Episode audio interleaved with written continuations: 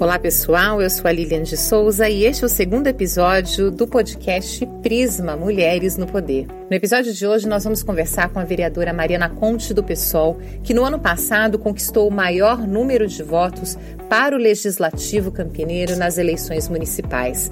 Mariana conta um pouco sobre a sua trajetória, sobre a sua carreira política e sobre as dificuldades que ela encontrou para ocupar o seu espaço em um ambiente ainda dominado por homens. Esta entrevista foi gravada pelo aplicativo Zoom. Espero que você goste.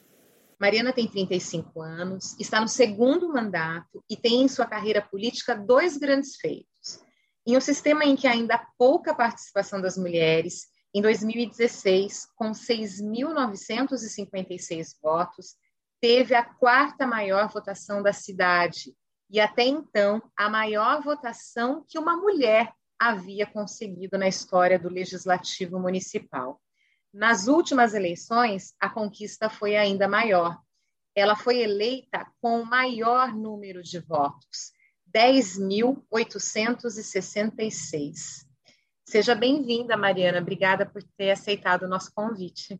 Obrigada, é um prazer participar com vocês aqui desse podcast Mulheres no Poder.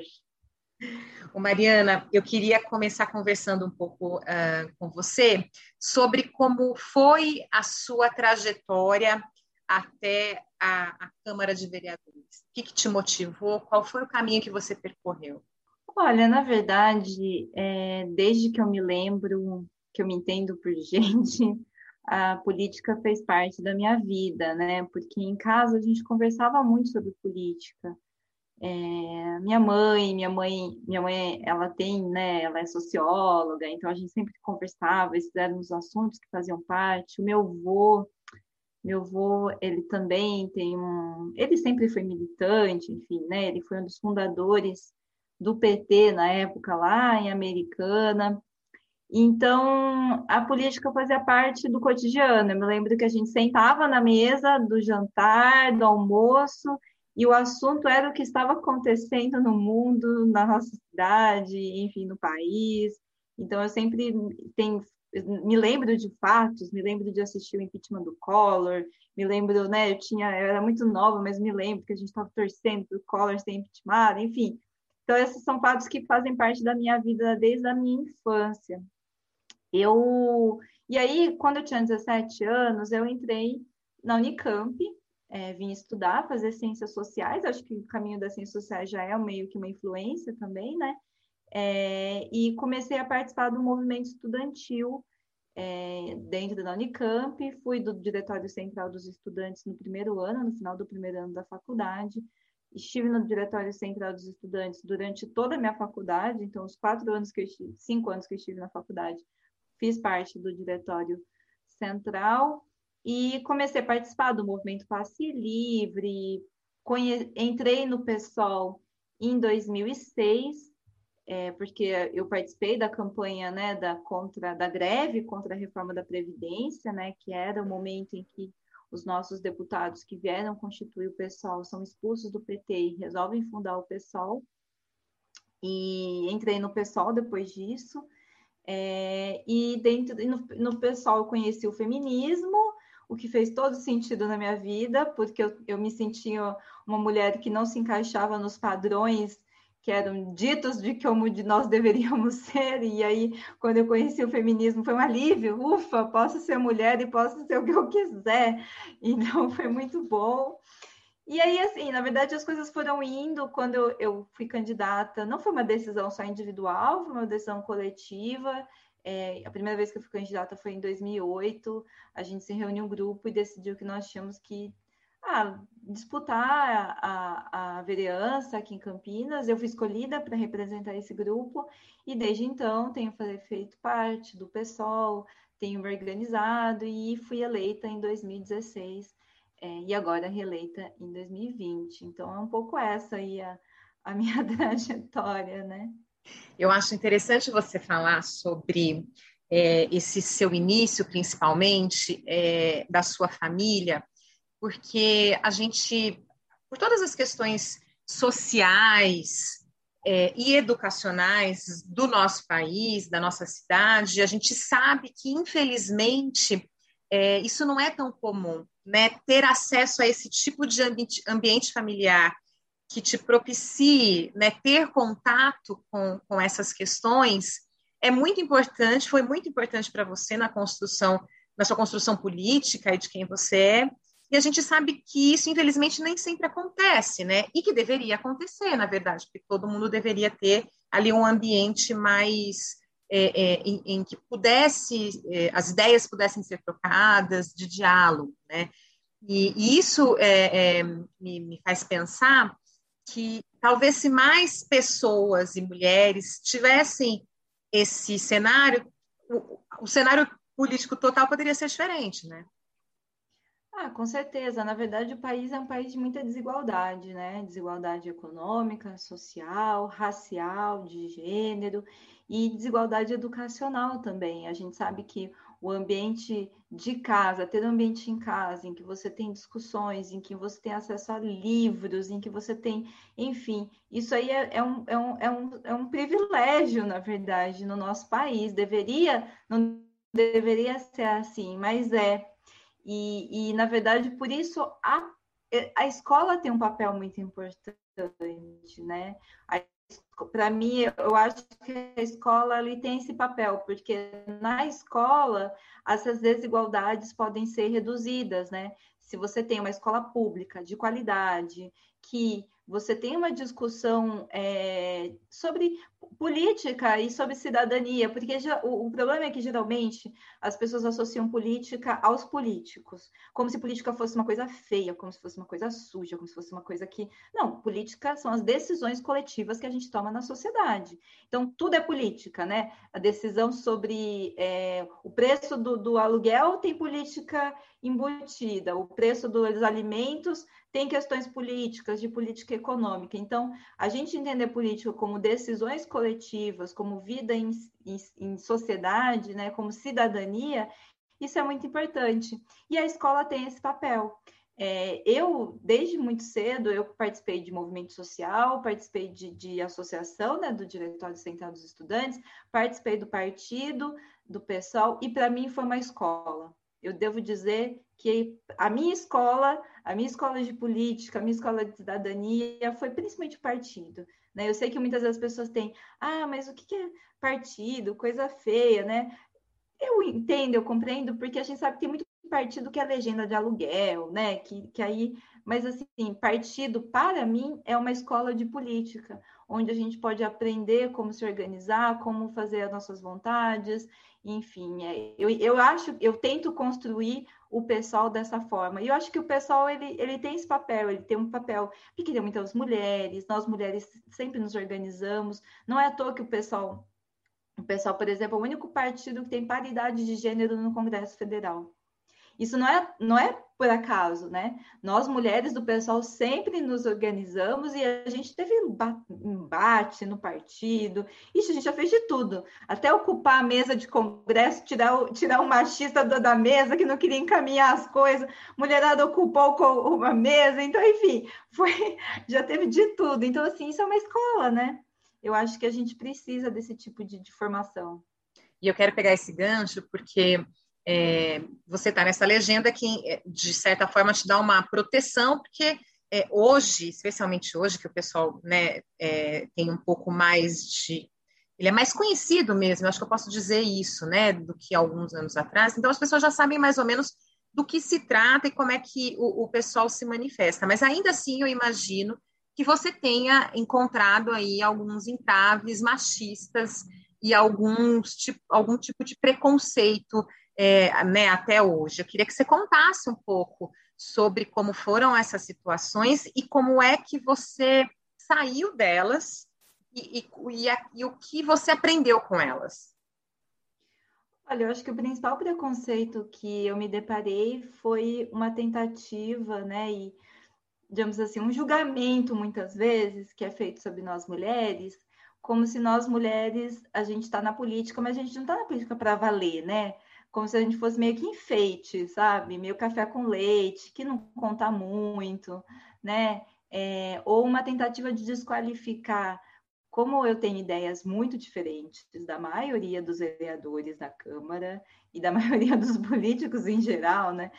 Sou da oposição, meu partido é oposição em nível municipal, estadual e federal. Muitos momentos, quando a gente tem embate de ideias, é, essa, as nossas ideias elas são desqualificadas né? Eu acho que tem acontece pouco isso, né? Quando, ao invés de você discordar, quer dizer, quando você você pode discordar de uma ideia e você considera aquela ideia legítima, então vamos para o embate, vamos para o debate. Agora, o problema é quando, a priori, você já é desqualificada como se você não sabe o que você está falando, né? Você é ingênua, você é uma boba. E eu acho que em muitos momentos eu senti isso dentro da casa, né, dentro da Câmara e também em outros espaços, né? É quase como se a gente precisasse provar que a gente está à altura é, de estar no espaço que a gente está, né? Como se, como se fosse um mero acidente, né? E muitas vezes isso aparece de forma explícita, né? E principalmente no momento de, de embate, mas em alguns momentos até uma forma meio implícita. Eu me lembro que teve uma vez quando eu fui, quando logo que eu fui eleita, veio um senhor assim, até acho que ele nem estava com má intenção, né? Até, ele era um senhorzinho, assim, bem, bem, bem bacana, na verdade. Mas, mas ele falou um negócio, ele virou para mim e falou assim: Mariana, você é esposa de quem? E aí eu falei, eu falei para ele: Nossa, eu acho que o senhor não conhece o meu marido, na verdade. Porque ele estava achando que o fato de eu ser vereadora com certeza eu tinha, eu era esposa de alguém bem poderoso, porque a única chance de uma mulher chegar tinha que ser esposa de alguém, né?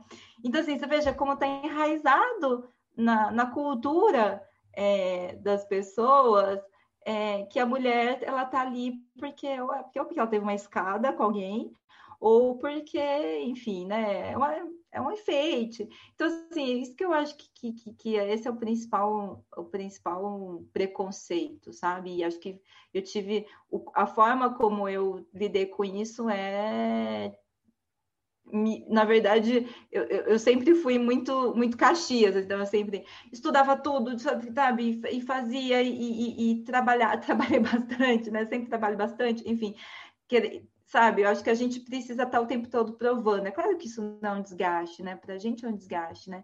Hoje eu, tô, hoje eu já me sinto um pouco mais tranquila com isso, né? Depois, acho que depois também da votação que a gente teve, acho que isso também diminuiu um pouco. Mas no primeiro ma mandato, assim, eu me sentia muito isso. Essa é uma pressão e um desgaste psicológico mesmo, sabe? Que eu lidava com isso trabalhando mais, estudando mais, me preparando, enfim, era, era dessa forma. É, eu, eu ia dizer exatamente isso, que é claro que são coisas completamente diferentes, mas ainda se tratam de minorias, né? É, as pessoas da raça negra costumam dizer isso, que sempre tem que provar, tem que fazer mais que, né, do que o branco, tem que provar mais. E na questão de gênero isso também acontece, a mulher acaba tendo que provar que sabe mais, que, que é mais capaz para poder ocupar o seu lugar, que é onde ela quiser estar, né? Por outro lado, você tocou nesse ponto também que eu acho que é importante. Quando você chega é, num ambiente né, de, na Câmara com uma votação tão expressiva, isso certamente traz um impacto muito grande entre os seus pares, né?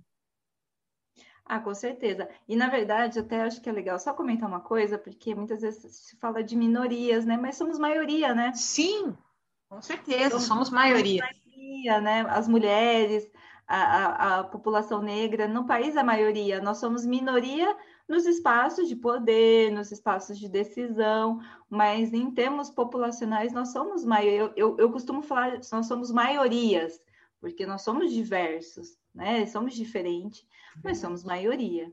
Né? Você tem toda a razão. É, e, e, na verdade, isso, aconte isso aconteceu, assim. Acho que também um pouco mais de experiência, né? Então, assim, você chega quando nesse segundo mandato. Eu falo que o primeiro mandato foi uma graduação, né? Foi tipo assim, é foi uma graduação. Passei por uma graduação lá na Câmara, aprendendo as coisas. E, e aí acho que esse segundo mandato, né, de, que começou agora, né, tem três meses, ah, a gente, eu me sinto mais confiante, já sei muito mais ou menos como funciona, enfim. E, e eu acho que a, acabou que ganhei consegui conquistar assim, um pouco mais de respeito, sabe, assim, entre meus pares também. Acho que isso fez a diferença bastante, assim, porque antes eu achava que era um pouco difícil. Já tive embates um, um pouco duros ali dentro. E, e, essa, e essa, esse seu novo mandato, ele também tem uma outra novidade, que são as suas companheiras, né, as suas colegas vereadoras, que pela primeira vez nós temos quatro mulheres eleitas. Eu sei que ainda é muito cedo, né? E, e, tem ainda o cenário da pandemia que afasta um pouco, mas como é que tem sido esse, esse mecanismo, essa chegada dessas mulheres? Lembrando, inclusive, que são mulheres, uh, embora três né, estejam ali né, nos partidos de esquerda, tem uma outra, né, de, a Débora Palermo, que é de uma vertente, de um partido mais conservador. Mas como é que tem sido essa engrenagem entre vocês? O que você percebeu até agora? Olha, eu acho assim que foi uma grande conquista, né? Nós ampliarmos o número de mulheres. Na, na legislatura passada eu era a única, né? Então a gente ampliar as mulheres, somos quatro mulheres. Isso também assim muda bastante, assim. É, acho que, que isso também é, de uma certa forma, foi um, um, processo de conquistar o respeito e da importância do, do, espaço da mulher ali dentro. Então, os vereadores, inclusive, acho que hoje eles, eles têm um pouco essa ideia, entendeu? Porque eles foram pressionados a isso, né? Não foi uma coisa simples, foi um processo, né? Então, eu achei eu acho que é muito importante, né? E, e isso dá uma, dá uma segurança também, né? Para nós, assim, porque acho que as mulheres nós temos uma forma de lidar um pouco mais de apoio, né? Eu acho que a gente se apoia mais, né? A gente a gente se ajuda, enfim, acho que tem que é uma coisa de nós mulheres, né? Porque a vida é assim, né? Uma mulher nunca é sozinha, né? Ela sempre tem uma rede de apoio, colegas né, de trabalho, a gente que ajuda, e eu acho que isso tem, apesar da distância, né? que nós estamos nos encontrando pouco, eu acho que isso acontece. E como você falou, né, na verdade, temos mulheres de diferentes, digamos assim, é, de posições políticas, ideológicas, e eu acho que isso é importante, né? Eu acho que é importante porque nós mulheres somos diversas, né? Nós temos uma diversidade, não somos todas iguais, né? Isso é importante de estar aparecendo ali, né? O que eu acho assim, é, provavelmente a gente vai poder, a gente mais para frente vai ter embates, podemos ter diferenças de posições. Eu acho que é, é isso é esperado, na verdade. O que eu acho é que nessa diferença de posição, nesse embate que nós vamos fazer, uma, tipo assim, a gente não pode usar do machismo ou da, de outras formas de opressão como uma forma de ganhar esse embate, né? Então, eu acho que, que é um pouco isso, assim, que eu sinto, sabe? Que a presença de mais mulheres coloca essa força, assim, quer dizer, é, nós vamos, nós podemos divergir, podemos ter diferenças entre nós, mas no, o nosso, nosso embate não vai ser feito na base da, da, da, digamos assim, de uma opressão, né? Uma opressão, uma desigualdade. Eu acho que isso tem, isso é importante, assim, sabe? E você. A gente, tem, a gente tem mulheres negras agora, né? Eu acho que, que isso é importante, né? E, e, e, o que eu acho que a gente precisa, na verdade, é, eu entendo que o meu papel ali como como uma, como uma mulher que já estou, né, já, já, já fui vereadora, eu inclusive apoiá-las, enfim, né, lógico que muitas vezes a gente pode ter escorregão, enfim, mas, mas assim, a gente apoiar para que inclusive elas possam se sentir com mais confiança, enfim, acho que, que é um pouco isso. E levando em consideração a sua votação e a presença dessas mulheres, claro que ainda é, quatro é um número que a gente, é, nós, a gente se alegra, porque é um feito, isso nunca tinha acontecido, mas ainda está longe né, de ser o ideal, levando em consideração que as mulheres, inclusive, são a maioria dos eleitores. Mas ainda assim, o que, que você imagina é, é, que está acontecendo na sociedade para que mais mulheres tenham sido eleitas e para que você tenha sido a vereadora com a maior votação em Campinas? Olha, eu acho que é um fenômeno que está acontecendo em todo o Brasil, né? No Brasil e no mundo também, né? Eu acho que as mulheres estão em rebelião. Eu acho que é isso. Assim. Acho que as mulheres estão se rebelando E eu acho ótimo, tem que se rebelar, porque o patriarcado já, assim, já colocou tanto tempo a mulher no lugar de submissão, no lugar né, de, de, de, de conflitos, tanta mulher que tem depressão, que tem, né, é, não tem, ai, não se realiza na vida, que sofre violência, que se sente calada, que está aí, né, vivendo, cuidando, vendendo almoço para comprar janta. É, então, enfim, tem tanta. A gente passou tanto tempo nesse lugar e eu acho que a gente está passando por um processo de rebelião das mulheres. Né? As mulheres estão falando: chega, acabou, nós, não, nós queremos ganhar salários iguais, nós queremos ter acesso aos espaços de poder, de decisão política, nós cansamos de sermos né, violentadas, de sermos tratadas com desrespeito pelo Estado, pelas forças de segurança, pelo judiciário, pelo, né? Então eu acho que, que, a gente, eu vejo um pouco isso, assim, sabe? A gente, a gente pode estar onde a gente quiser, a gente tem direito, a gente tem que ser respeitado, a gente é dona do nosso corpo, a gente, né? A gente pode ser o que a gente quiser. E, e eu acho que essa, é, esse é o fenômeno aí que a gente que está se passando no mundo e no momento em que você tem né, um neoliberalismo cada vez mais selvagem, cada vez mais destrutivo do ponto de vista das relações de direitos sociais, de sociabilidade, a gente sabe que são as mulheres que vão perder mais.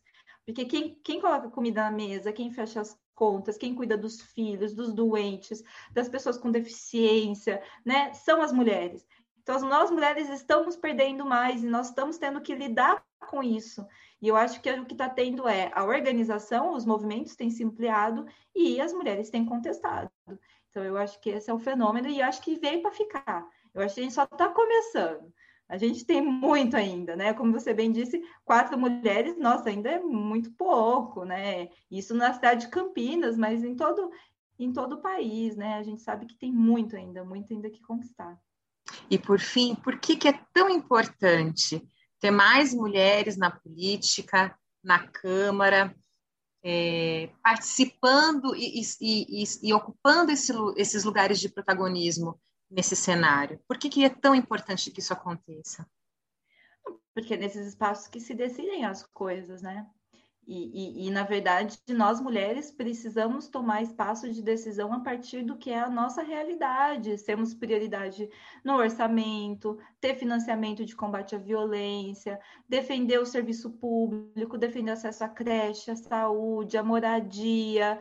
É, eu, eu entendo, né, como feminista, acho que o feminismo ele tem um papel importante na sociedade de também de desconstruir rótulos, desconstruir ideias, e é um espaço de visibilidade, é um espaço que educa, é um espaço que se forma cultura, né? Então, eu acho que é super importante é, as mulheres, as mulheres feministas, as mulheres que estão aí nos processos de luta estarem nesses espaços, né? Porque a gente, a gente, eu acho que é, tem muito que ser mudado, né? A nossa sociedade ela precisa ser mudada porque não é possível Ninguém aguenta mais. A verdade é que ninguém aguenta mais. Assim, a gente está vivendo em um contexto de pandemia, com a grave crise, uns governos que não olham para a vida das pessoas como deveriam, né? Então, a gente, ninguém aguenta mais essa situação. Então, esse é um espaço importante para nós estarmos. Não é o único.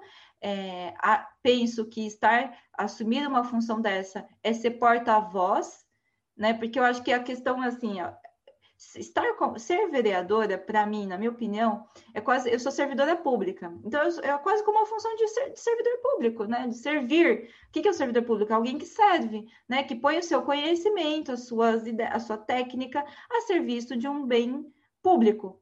E para mim ser servidora ser vereadora é isso né? É colocar o meu conhecimento as minhas técnicas a serviço do bem público né? Ser porta-voz de representando é, movimentos, lutas, grupos, enfim, é ser, ser, meio que um megafone, né? Eu entendo que ser vereador é ser um megafone, nós precisamos de mais, precisamos de outras mulheres, de mulheres negras, de mulheres trans, de pessoas com deficiência, de, de mulheres de movimento de moradia, para serem voz pública, serem, serem, digamos assim, megafone da sua realidade, né? Eu acho que isso é importante. Perfeito, Mariana. Eu agradeço demais a sua participação. Espero aí que você faça um bom mandato e que tenha muito sucesso aí nos seus projetos que virão, nas políticas que você deve trazer aí para nossa para nossa cidade. Obrigada, eu agradeço imensamente e espero aí numa próxima oportunidade que a gente já tenha mais, mais coisas para contar, para debater e quem sabe, né, numa próxima a gente já esteja falando, pô, temos mais, temos meia meio, 50%, né? E aí a gente já mudou de patamar. Então, vamos lá, vamos construir. Muito obrigada, viu? Tomara, tomara. Obrigada, viu, querida? E na semana que vem, a nossa conversa é com a única mulher que foi eleita prefeita na região de Campinas. Vamos fazer uma entrevista com a capitã Lucimara, que está à frente do executivo da cidade de Valinhos. Espero você!